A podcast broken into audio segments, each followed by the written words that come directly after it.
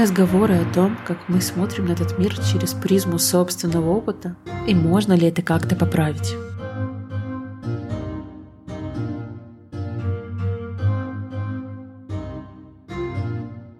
Всем привет! Меня зовут Иоланта, это подкаст «Куда бежишь», где мы вместе ищем тот самый пресловутый life-work balance или пытаемся, наконец, отдохнуть. И сегодня мы будем обсуждать с Ольгой Рыбиной, мастером, сертифицированным коучем ICF, автором книги «Делай как коуч», сооснователем Академии профессионального коучинга 5 призм и еще очень много чего, что я расскажу вам позднее. А, мы будем обсуждать такой неожиданный термин, как каузальная атрибуция. И это как раз про то, как мы смотрим на этот мир, на поступки людей, и почему то, как мы объясняем себе их поступки не совсем то, что происходит на самом деле. И как выбраться из этих когнитивных искажений и начать смотреть э, на поступки людей, на отношения людей, вообще на свою жизнь более, скажем, объективно и более по фактам. Так что мы сегодня уходим из эмоций и э, учимся воспринимать факты и учимся э, разделять человека и его поступки. Так что, мне кажется, тему мы, конечно, взяли сложную, не буду вам врать. Но разобраться с этим можно. Я разбиралась с этим параллельно с вами и надеюсь, вам понравится. Обязательно пишите мне в телеграм-канал «Куда бежишь» или в инстаграм Лоли Син. Ссылки, как всегда, в описании. Пишите мне, как вам этот выпуск и стоит ли брать такие более сложные темы, сложные термины, которые мы еще не трогали в этом подкасте.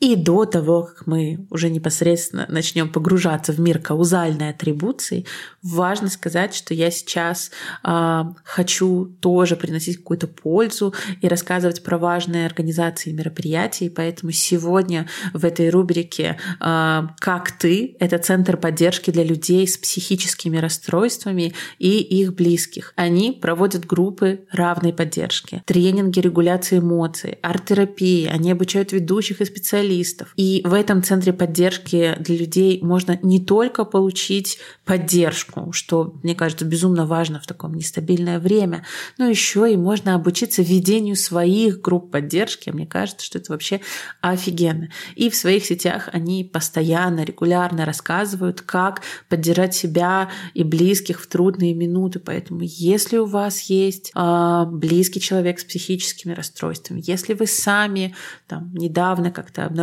пытаетесь понять, как перестроить свою жизнь и так далее, обязательно подписывайтесь на «Как ты?» центр поддержки для людей с психическими расстройствами и их близкими. Я везде оставлю ссылки на них, потому что эти ребята делают очень важное дело. Я супер уважаю всех, кто продолжает помогать, кто продолжает работать, кто продолжает быть опорами нам, в это время, поэтому это офигенные ребята. Обязательно подписывайтесь.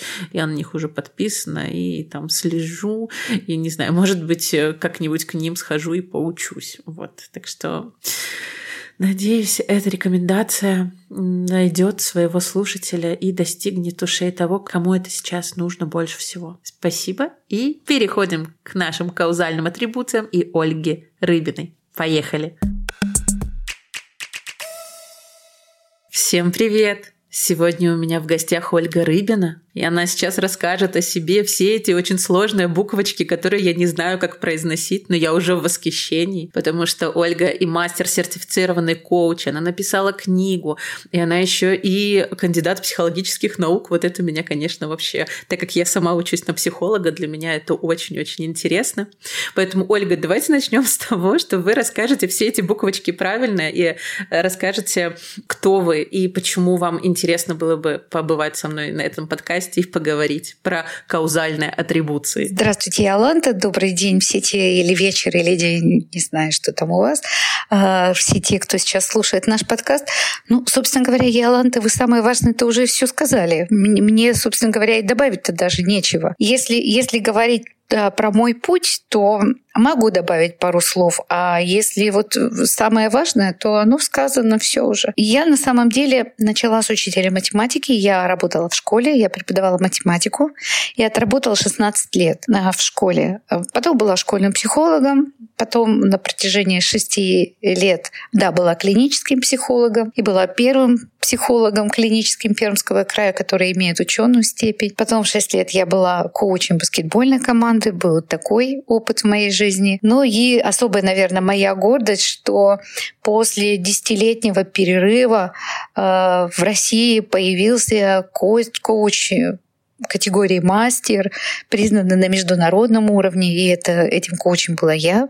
Когда думали, что это уже невозможно получить такой статус на международном уровне, я его получила. Ну и вот сейчас я с удовольствием а, преподаю коучинг, психологию, а, веду подкасты, рассказываю о коучинге, о психологии. Ну, в общем, собственно говоря, это все, что я хотела бы добавить. И, может быть, это будет важным. Да, но вы еще сооснователь Академии профессионального коучинга. Расскажите про это. Это очень интересно. А, но если так по-честному, это мой третий бизнес. Да, это мой третий бизнес. Все три были успешными. И Академия профессионального коучинга опять действительно создана мной в содружестве с Юрием Мурадяном. И Академия существует уже вот 4 года, пятый год нам пошел. И мы специализируемся как раз-таки на программах дополнительного профессионального а, образования, обучения. И мы повышаем квалификацию, даем новую профессию. И это, это безумно интересно, и это такой наш вклад в развитие общества вообще. Понимаю и очень восхищена тем путем, который вы проходите, потому что мне это очень близко. Я тоже э, коуч, но только, к сожалению, еще пока совсем не мастер, и вот учусь на психолога. И знаете, до того, как мы с вами перейдем вот к этой теме э, каузальных атрибуций, я выучила новое слово, э, но до этого можете ли, даже так, давайте, сталкивались ли вы с тем мнением, что люди уже говорят, блин, да каждый второй коуч, психолог, их столько развелось, неужели столько надо? Надо, уже как будто столько и не надо. Сталкивались ли вы с таким мнением, и что вы думаете насчет того, что, ну, правда, очень много стало всех? Ну, вы знаете, мне кажется, хороших коучей и психологов много не бывает. Согласна. Это, это истинная правда. Времена перемен. А во времена перемен людям сложно понять, кто они, куда они двигаются. А им сложно адаптироваться к новой реальности. Им сложно принять новую реальность. Им сложно понять, и кто они в этой новой реальности. Поэтому чем больше хороших классных специалистов, тем легче будет людям адаптироваться к новым условиям и проживать эту, э, это время. Поэтому мне кажется, что наоборот, недостаточно хороших коучей и психологов. Я с вами согласна. Но здесь, наверное, знаете, знаете, Яланта, здесь, наверное, такое ключевое слово профессиональных коучей и профессиональных психологов. Действительно хороших практиков, тех, которые готовы помогать людям, готовы поддерживать людей и которые делают это профессионально. Согласна. Я, кстати, с интересом э, поисследовала ваш сайт, уже присмотрела себе там курс про, по групповому коучингу, потому что группа — это то, что меня волнует. Вот, так что... А все эти программы придумываете вы сами? Или там, в содружестве? В соавторстве, чаще всего в соавторстве. Э, вот основную программу обучения коучей мы создали совместно вот с Юрой Мурадяном э, по групповому коучингу вместе с Ларисой Бузала, великолепный коуч и психолог. Поэтому в соавторстве, делаем в соавторстве программы. Это очень сильно обогащает программу, и мы можем показать материал с разных сторон. Логично. Хорошо, давайте попробуем перейти к нашей теме. Э, Ольга до нашей записи спросила, почему я э, ну, выбрала именно эту тему. А я ей честно ответила, потому что мне просто понравились новые слова, и захотелось рассказать о чем-то, о чем мы с вами еще не говорили. Поэтому сегодня у нас в эфире каузальные атрибуции. Как мы живем через призму собственного опыта, и можно ли вообще это делать иначе. Давайте до того, как перейдем в какие-то сложные темы, очень простым языком с примерами расскажем людям, что это вообще такое. Потому что я подумала, что это проекции. Это не они, ребят. Нет, это не они. Хотя очень похоже, да? Ага. Но давайте, я очень люблю начинать с определения. Давайте определим, что такое каузальная атрибуция. Но вообще это, это два слова, которые переводятся э, с латинского. Первое слово переводится как причина, а второе э, как присвоение, приписать свойства. Если дословно, то можем прочитать это каузальная атрибуция — это приписывание причин. Мы приписываем причины того или иного поведения, того или иного поступка других людей, либо своих. Вот и все. Исходя из собственного опыта, исходя из собственной призмы. Правильно я говорю? Ну, понятное дело, мы все угу. делаем, исходя из собственного опыта, потому что другое у нас просто не существует в нашей картине мира. Это точно так же, что если, если вы никогда не видели корабль, то вы не сможете представить этот корабль. Верно? То, то же самое и здесь, что э, я могу это делать только, только исходя из того, что есть в моем опыте. Логично. Можете мне какой-нибудь пример привести? Вот самый простой. Да, давайте. Самый простой пример. Ну вот вы знаете, тут э, очень сложно говорить, что вот этот пример самый простой. Тогда мы прямо будем с вами проникать в суть каузальной атрибуции. Про что это? Вообще, вот если еще мы с вами э, поговорили об определении, как переводится два этих слова, но это еще если добавлять, то это особенность воспри... восприятия. И э, это свойство, свойственно всем людям. Это не то, что какой-то там уникальный феномен. Этим все грешат, все используют, и э, все сталкиваются с этим. И каузальная атрибуция проявляется в том, что мы находим какое-то объяснение чужим поступкам. А, и это объяснение, вот теперь вот внимание, вот почему именно из своего опыта, это объяснение соответствует нашим ожиданиям. Угу. А вот теперь пример. Давайте. Пред, Предположим, вы с другом договорились встретиться и вместе пойти в кино. Вы сказали, я жду тебя к 6 часам, заходи за мной, и мы с тобой вместе пойдем в кино. И у вас уже есть опыт взаимодействия с этим человеком. И у вас есть уже представление об этом человеке. То есть вы его хорошо знаете, у вас сформировано некое ожидание от того, как он будет себя вести. То есть вы знаете, что это человек пунктуальный. Времени 6 часов, а его нет. Как вы будете объяснять его поступок? исходя из того, из того, какие у вас к нему ожидания, что он приходит вовремя, и вы ждете, что он придет вовремя. И тогда как вы будете воспринимать, воспринимать его опоздание? С тревогой. С тревогой. Скорее всего, там что-то случилось. И смотрите, вам не хватает информации, вы не знаете, почему он опаздывает. Поэтому вы пытаетесь себе объяснить, что с ним произошло, исходя из того, какие ожидания у вас от этого человека. Так понятней? А, да, немного. А, давайте еще проговорим пару слов. Чем это отличается от проекции, которая тоже нем, ну, немножечко про это, но про другое. Да, давайте, давайте я вот по поводу каузальной атрибуции угу. еще приведу, э, давайте. приведу пример. Да. Вот э, Предположим, другой вариант. Э, вы договорились с вашим другом встретиться в 6 часов, и вы знаете, что чаще всего он опаздывает. Вы знаете его как человек опаздывающий. И он опаздывает. То есть вы ожидали, что он опоздает, и он опаздывает. Как вы будете объяснять причину его опоздания? Ну, это ж понятно, это же он, он всегда так делает. Ну, как -то. Ну, да, конечно. Вот вами, пожалуйста. Но опять-таки, но вы ведь не знаете, что на самом деле произошло. Ведь это же не факт, что он опоздал, потому что он всегда опаздывает. Ну вы, ну вы именно так, вы, вы именно так объясняете. А, чем вот полезно нам вот эти вот э, понимать, Потому что когда человек опаздывает, это значит, человек опаздывает. А причину мы можем не угадать, не понять. И э, мы можем найти миллион причин, почему он опоздал. Мы можем при этом злиться, начинать там еще что-то, но мы можем не попасть в ту причину, по которой он опоздал. Ну, да. Поэтому вот вот, вот это вот, но наша психика, она так устроена, что ей нужно э, э установить причинно-следственную связь. Ну, поэтому мы вот устанавливаем причинно-следственную связь, объясняем опоздание нашего друга в соответствии с нашими ожиданиями. Никогда не опаздывает, начинаем тревожиться, что-то случилось. Всегда опаздывает. Ну, так он такой. Мы объясняем тем, что вот он такой. Но а, а теперь по поводу проекции. Давайте, да. Ну, давайте начнем с того, что проекция это механизм психологической защиты. Что это значит? Э, здесь несколько таких ключевых слов. А, психологическая защита. Моя психика защищает. Мне важно защитить свою психику. Даже вот не мне важно, а это, это защита моей психики. Э, то есть я э, важно, чтобы сохранилось мое мнение обо мне, что я хорошая, что я там правильно все делаю, что, то есть сохранить статус-кво. Мне важно защитить психику от переживаний, которые я могу ну, не пережить, не перенести. Это негативно повлияет на мою, на мою психику.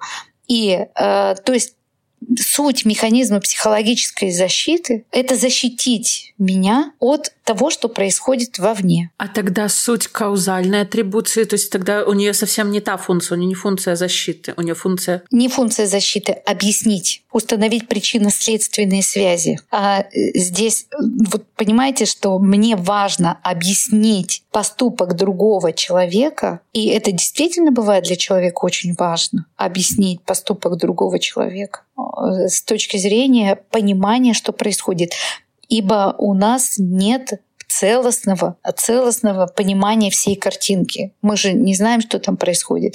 А наша психика, она не выносит недостаточности. Мы всегда, она всегда старается дорисовать, дописать до целостного образа.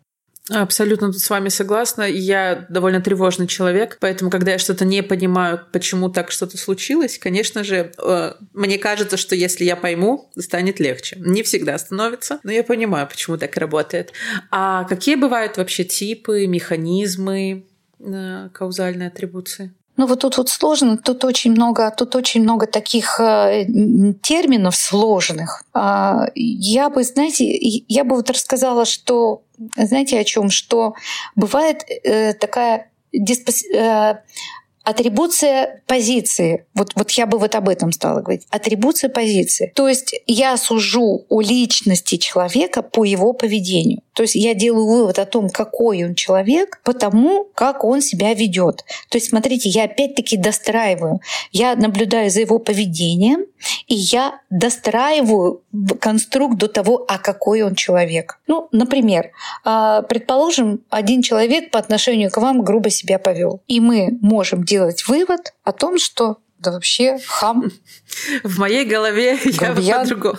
И вообще он и человек говно, если он так сделал. Ну, ну и ладно, у каждого будет свой словарный, да?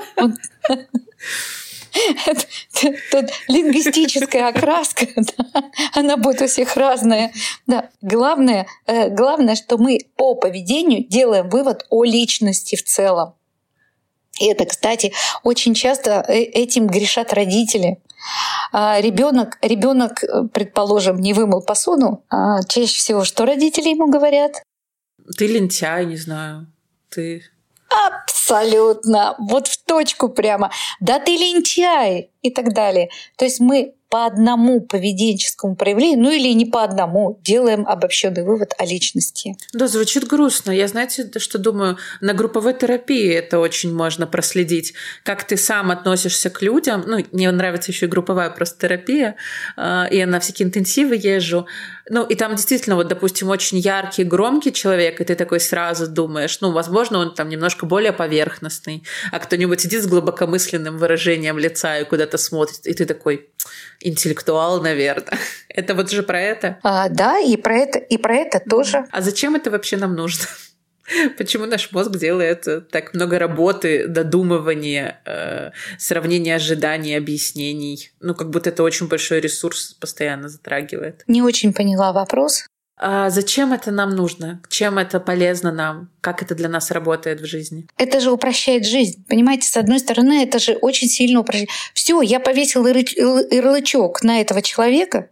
Я реально повесил на этого человека ярлычок. И все. И у меня уже этот ярлычок, и я в соответствии с этим ярлычком начинаю себя вести. Это существенно экономит мои ресурсы. Мне не надо, мне не надо уже думать, как, как мне себя... Все, я уже определил, в ячейку загнал. Вообще любая типизация, она упрощает жизнь с точки зрения, мне становится проще взаимодействовать. Я не трачу силы и энергии на то, чтобы каждый раз думать, а что это, кто это, как мне себя вести и так далее. Все, у меня ярлычок. Но с одной стороны, я экономлю время, силы и энергию, а с другой стороны, я усложняю себе жизнь.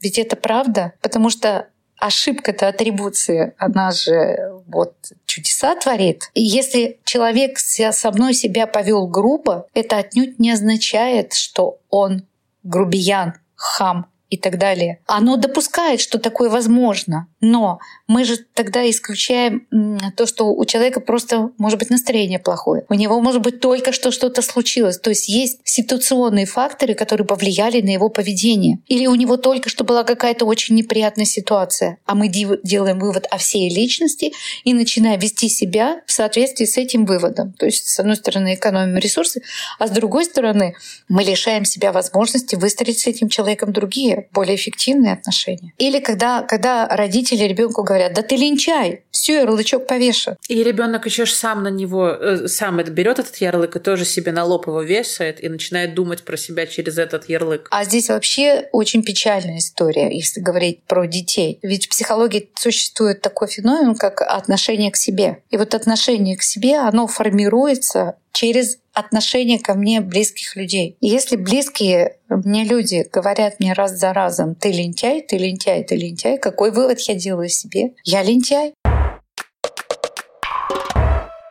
Ой, знаете, у меня вот э, тут э, моя история э, хочет войти в чат. Э, это мне так про лень говорили. Ну, э, тоже про лень, только не лентяй, а как каких-то других э, моментах, ну, типа, что я не люблю спорт, что, ну, вот то, что я не спортивная, значит, что я ленивая, и значит, что я там постоянно предпочитаю какие-то хобби, там, не знаю, типа вышивки и так далее.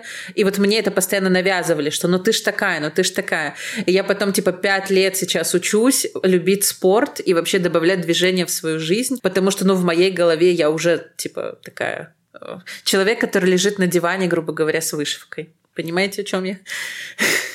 А, ну вот вам, вот, вот, вам оно и пожалуйста, да? Вот вам оно и пожалуйста. И здесь, конечно же, мы делаем выводы э, о личности, и эти выводы не всегда правдивы, они чаще всего ошибочны, если мы по одному фрагменту делаем. Ну и вот когда мы переходим от поведения к личности в целом, это, конечно же, грубейшая, грубейшая ошибка, грубейшая ошибка, особенно в воспитании детей. Да, и знаете, я вот как раз и думаю, э, простите, о том, что это вот когда с другими людьми, да, это каузальная атрибуция, я поняла. А вот когда ты сам себя судишь, ведь это же мы перенимаем, и потом ты начинаешь сам себя по какому-то одному плохому поступку, или ты там что-то не сделал, или ты, не знаю, где-то ошибся, и ты такой, ну, ты тупица, сам про себя начинаешь думать. Это тоже каузальная атрибуция, или тут уже там механизм обесценивания, еще что-то. То есть когда ты к себе оцен... Э, относишься по одному фрагменту. А, ну, слушайте, если мне всю жизнь показывали пример по поводу того, как тебе нужно оценивать себя, mm. то почему я буду делать по-другому? Логично. А вот если еще говорить про атрибуцию, то есть так называемая корыстная атрибуция. Но это опять-таки, смотрите, я объясняю, я что-то объясняю. А очень часто это прослеживается, ну вот, например, и уж если мы говорим про детей, да, например, а, мама там или бабушка там сказали, ну ты такой молодец, ты такой молодец, и он объясняет э, вот это вот тем, что его любят, его любят. То есть он объясняет поведение другого человека э, отношение, тому, тем, что к нему по-другому относятся. Да? Именно, именно, поэтому, именно поэтому, наверное, нам так важно поглаживание детям делать, чтобы они чувствовали, чувствовали, чувствовали э, э, любовь. Но здесь еще смотрите, что может быть. А вот в компаниях, например, начальник сказал, ну хорошо, ты молодец, и он начинает говорить а, о том, что тогда это потому что он сделал вот это, он вот сделал вот это, и он вообще такой профессионал. А если он не получает вот такую похвалу, то он объясняет это тем, что, ну, конечно, его не замечают, его недолюбливают, его дети очень часто, когда родители никак не реагируют на его действия и поступки, они объясняют внутри себя это тем, что, наверное, меня не любят. Мне как-то очень грустно в этой точке стало. Конечно, грустно. Э, знаете, мы как будто уже говорим о том, э, в каких аспектах мешает, э, но, может быть, еще какие-то. Ну, то есть, я, грубо говоря, ты видишь свой мир через очень узкие призмы своего опыта, и мне кажется, ты теряешь очень большой другой опыт, который, да, есть за пределами своей картины какой-то. И тогда очень важно работать таким над расширением себя. Но есть такое, есть еще такое понятие, как защитная атрибуция. Мне кажется, вот тоже вот имеет а, смысл поговорить о ней. Mm. А что такое защитная атрибуция? Это то, что человек, как он, как человек объясняет свои ошибки, например. Mm. А, как он а, и вот есть два варианта. Человек может быть направлена на то, что э, я ошибся, потому что так сложились обстоятельства. И так это я ошибся, потому что и есть такое, такое внешнее объяснение того, что это не моя ответственность, а объясни, объяснение лежит вовне. Ситуация, окружающие и так далее. И тем самым вот это вот объяснение, защитная атрибуция, это защитное объяснение. Оно помогает мне себя защитить. А почему люди начинают? Вот кто-то же как-то берет ответственность, грубо говоря, за свои поступки, а кто-то все время на других перекладывает или там на жизненные обстоятельства. А вот что нужно делать с ребенком в детстве, чтобы он потом начал все время перекладывать, грубо говоря, ответственность или ну, защищать себя вот таким образом? А как вы думаете, почему человек защищает себя? Когда на него нападают. Абсолютно, абсолютно. Человек защищает себя только тогда, когда существует некая угроза. Угроза может быть реальной, угроза может быть мнимой. Мы говорим о мнимой угрозе. У нас тигры не бегают ведь по дорогам, к счастью. Правда, медведи часто стали выходить, но тигры ведь точно не бегают. А, то есть реальных, реальных-то угроз э, не так много на самом деле. Но люди используют защитную атрибуцию для того, чтобы защитить себя от мнимых или психологических угроз. И смотрите, они это делают очень осознанно, они используют защитную атрибуцию для того, чтобы защитить себя от наказания, защитить себя от э, какой-то психологической угрозы, которая может исходить от окружающих. Если я, если я где-то ошибся, мне мог, ну, меня накажут, мне попадет и так далее. Ведь у нас с детства, к, сожалению, мы воспитываем отношение к ошибке как ужас ужасный. Факт. Ужас ужасный. Двойка? Да ты что? Это же кошмар. Тройка? Кошмар. Четвер... Только пятерка. Ну, это я утрирую, конечно. То есть это же ужас ужасный. А на самом-то ведь деле человечество развивается благодаря чему? Ошибка. Благодаря тому, что ошиб... ошибается, конечно. Абсолютно. Ведь ошибка дает как раз-таки нам шикарнейшую возможность проанализировать, почему это произошло, чего не хватило, что нужно сделать или чего не надо делать. А мы воспитываем отношение к ошибке как э, к чему-то, что карается, что будет, за что ты будешь наказан. Поэтому люди используют защитную атрибуцию. Да, и вот тут немножко зависло про, про кару, как-то про наказание, про ошибки. Э, стала думать про свой опыт, что я действительно себя годами учу, что ошибаться — это только точка роста, э, и только ошибаясь, можно сделать что-то классное. Вот. Скажите, пожалуйста, а можно ли как-то по-другому? То есть вот мы знаем, что это нормальная склонность человека. То есть это наш мозг так э, снимает с себя какой-то рису, ну, какую-то нагрузку. То есть он так э, может где-то под, подлиниться, где-то упростить себе жизнь и так далее. А, а можно вообще по-другому? Ну почему нет? Мне кажется, что первый шаг — это задать себе вопрос, а зачем ты это делаешь? В каждой ситуации причем. Абсолютно. Зачем ты это делаешь? А мы, к сожалению, очень редко задаем себе вопрос. Мы же живем как спим. У нас привычки. Мы что-то делаем, не задумываясь. Ну, правильно, опять-таки автоматизмы во многом нас выручают, да, а опять-таки экономят энергию. Но есть вещи, э, прежде чем которые мы делаем, очень важно задать себе вопрос, зачем ты это делаешь. Ну, предположим, ваш друг опаздывает ваш друг опаздывает. Он никогда не опаздывал, а он опаздывает. И ты начинаешь тревожиться, волноваться и так далее. Вопрос, ты сейчас зачем тревожишься? Ты за кого волнуешься? За себя или за друга? Если ты волнуешься за друга, возьми телефон, позвони. Пойди ему навстречу. Позвони его родным и близким. Но просто так сидеть и волноваться и тревожиться, в чем, какой в этом смысл? То есть это про то, что всегда уходим из тревоги, из каких-то ожиданий в реальное действие, да, чтобы себе что-то объяснить, подтвердить или Абсолютно. У тебя нет фактов, ты не знаешь, а, ты, ты, а ты уже тревожишься, а ты уже тревожишься. Ну и правда, ну там ведь действительно может что-то случиться. Ну тогда ну, возьми, позвони, проверь, проверь. Или когда мы а, в ожидании человека, мы думаем, что он придет вовремя, мы договорились с этим человеком, мы его хорошо не знаем, но он произвел на нас приятное впечатление. И мы думаем, что и ожидаем, что он придет вовремя, а он опаздывает. И мы начинаем э, если человек не очень знакомый, но произвел хорошее впечатление, мы начинаем злиться. Ну как же так? Вроде бы как а если с этим человеком реально что-то случилось? Либо еще что-нибудь э, такое, знаете, то мы его идеализировали, то есть мы его еще не знаем, но уже думаем, что он супер классный, а тут мы начинаем его наоборот, типа как качели, втаптывать. А, абсолютно, абсолютно. И мы по одному его действию, по поведению можем сделать вывод. Это ненадежный человек. Да. Да, то есть это ненадежный человек. То есть тогда первый э, вопрос э, это зачем мы это делаем, а второе это попытка, да. может быть, разделить или или еще какой-нибудь вопрос классный есть. А, вот вы знаете, если если, э, например, вот я делаю вывод по поведению человек что-то делает, а я сразу делаю. Это реально привычка а, сразу думать о нем как о личности, что вот он вот такой, да. И тогда просто-напросто останавливать себя.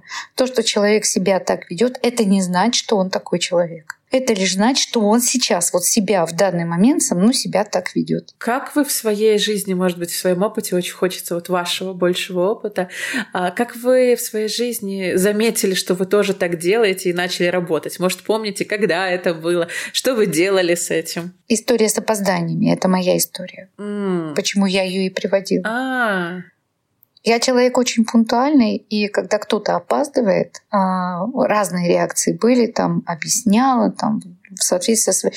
Но я же ожидаю, что и другие будут. У меня же есть ожидания от других.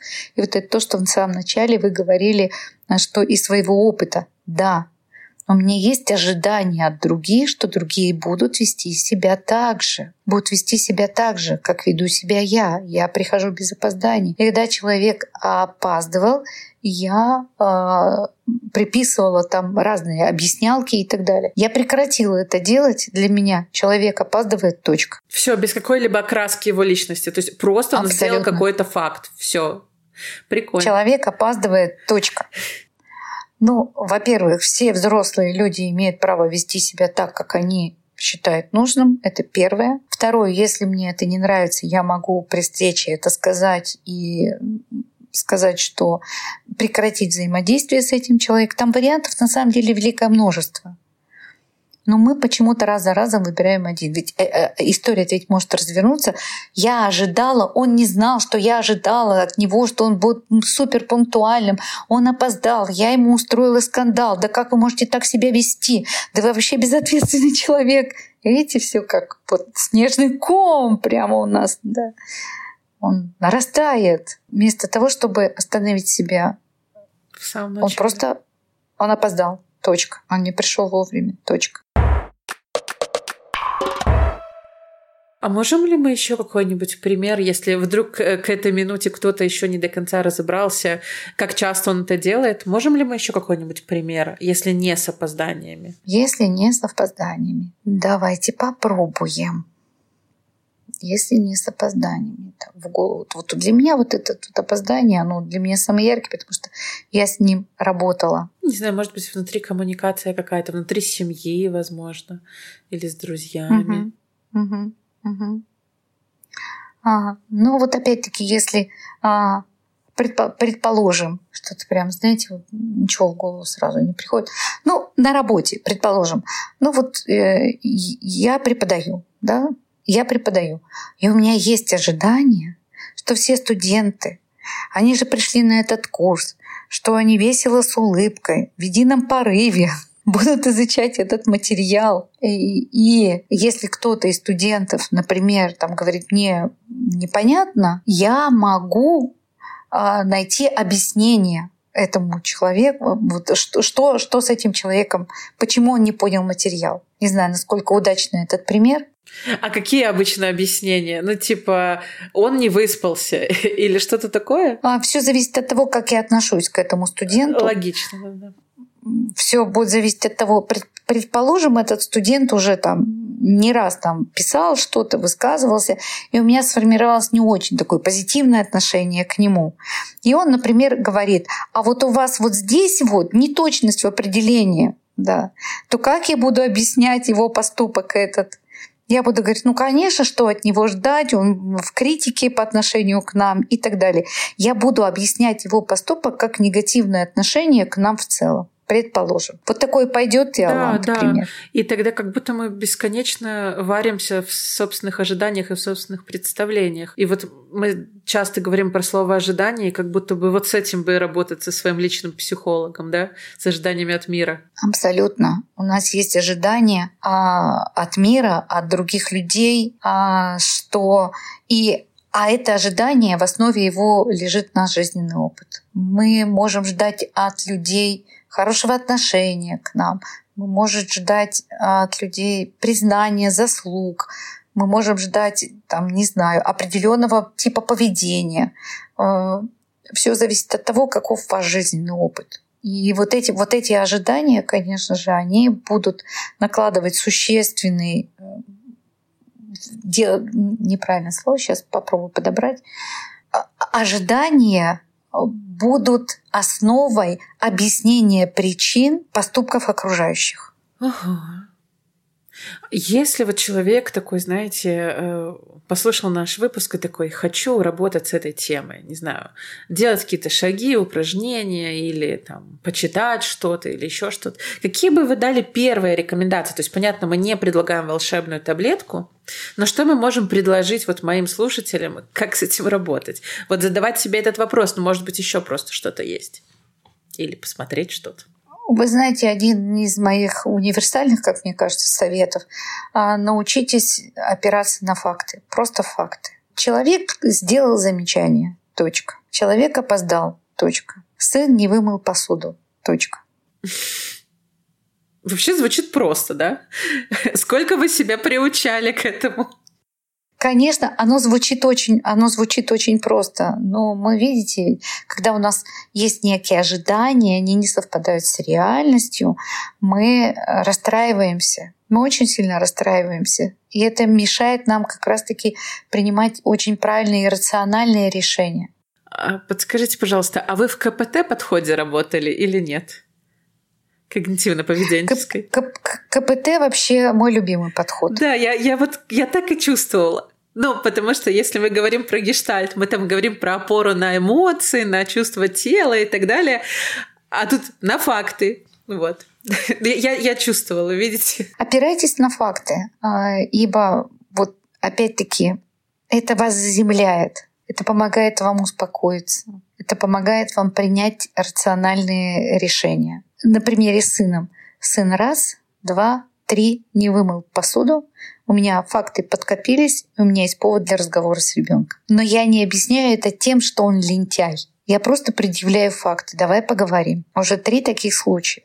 Что происходит? Интересно, э, начинает ли ребенок защищаться в таком формате? Потому что ну, я как-то росла, когда правда было очень много оценочного суждения. Вот интересно, вот новое родительство как, как оно выглядит? Вот ваш сын, например, а, как он реагирует на то, что ему просто предъявляют факты, и нужно честно, спокойно объяснить это все? Вы знаете, моему сыну 37 лет.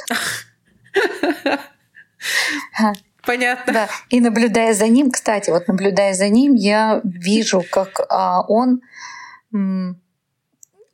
я это слышу в разговорах в наших, когда я, например, э, чем-то, ну, недовольна чем-то, ну как же так вот получилось вот так вот? Он говорит, мам, ну, пока так. Человек, который ходит к личному психологу или у которого мама психолог. Потому что это пока так, это любимая, мне кажется, психолога фраза. Он не психолог. Класс. Но, mm. но вот при этом он мне прям, мам, ну пока так. Хуже всего, что на это вообще нечего вообразить, ну, возразить. С этим вообще невозможно никак работать. Почему ты не вымыл три раза посуду? Ну, пока так. И что делать потом?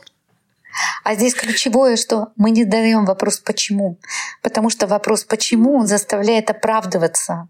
Это как, звучит как э, «объясни мне». А вот если мы говорим, сын, э, три раза я попросила тебя вымыть посуду, и ты сказал да, и три раза ты ее не вымыл, что происходит? Mm. Заменяем почему на что происходит. Абсолютно.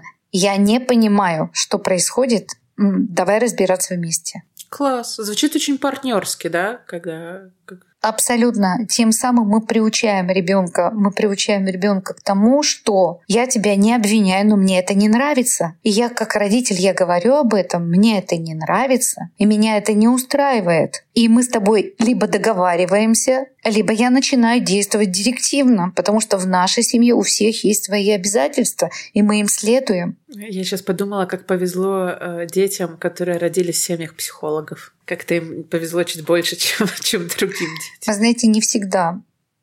Иногда мы слишком психо психологизируем. Да. Угу. И это не есть хорошо. А, как сказал Фрейд, э, или ему это приписывают, я не знаю, можете потом это вырезать. Ага. Иногда банан это просто банан. Я люблю эту фразу. Я не знала, что это приписывается Фрейду. Но, правда, надо погуглить. Вдруг и, это ну, он сказал. Якобы есть такой анекдот, что дочь Фрейда просыпается ага. и рассказывает, что мне приснился сон, что э, Юнг мне давал банан, и он у него такой сочный, такой красивый, такой прямо вот. И ты тоже подходишь и даешь мне банан, а он тебе какой-то такой вот несвежий уже. Фрейд слушал и сказал, знаешь, дочь, иногда банан — это просто банан.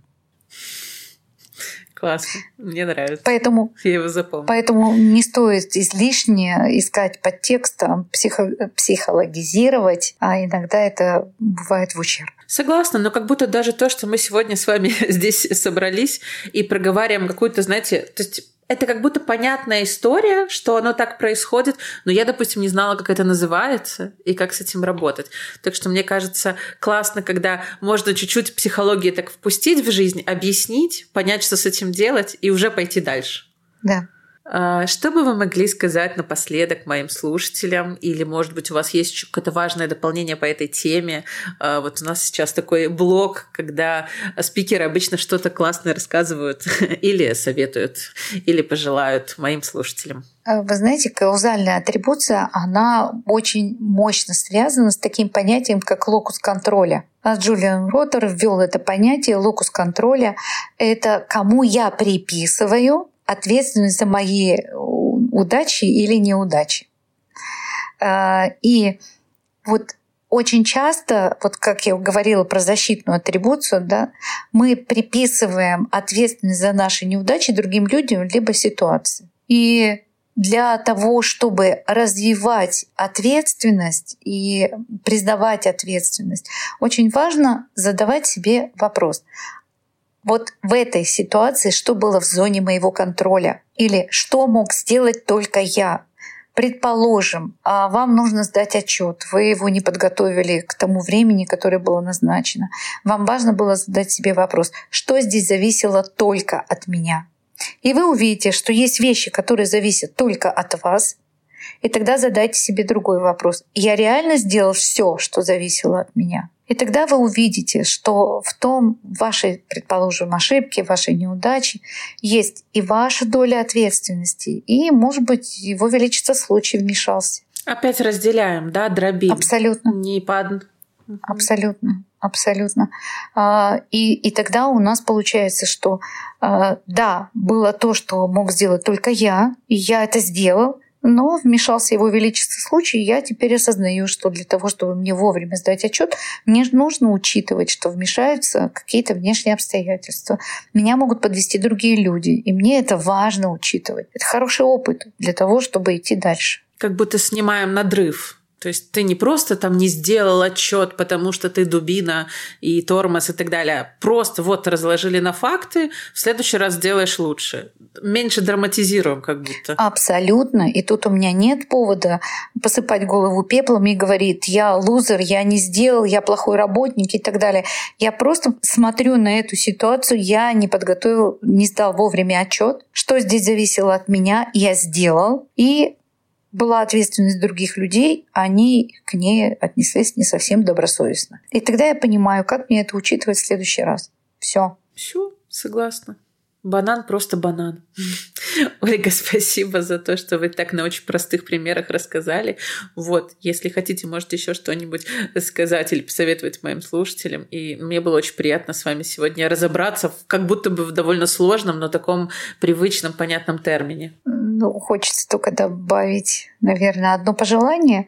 Э, добавьте осознанности в вашу жизнь. Да, она существенно облегчает. Тренировка осознанности, она непростая, но при этом она существенно облегчает нашу жизнь. Она, во всяком случае, позволяет нам понять, что могу сделать в этом мире я, а что от меня вообще не зависит. Ну, тут я уже не могу не спросить, простите, я всегда стараюсь для слушателей самое полезное э, добыть. Э, какой первый шаг в тренировке осознанности вы бы порекомендовали? Чего я хочу и что здесь зависит от меня.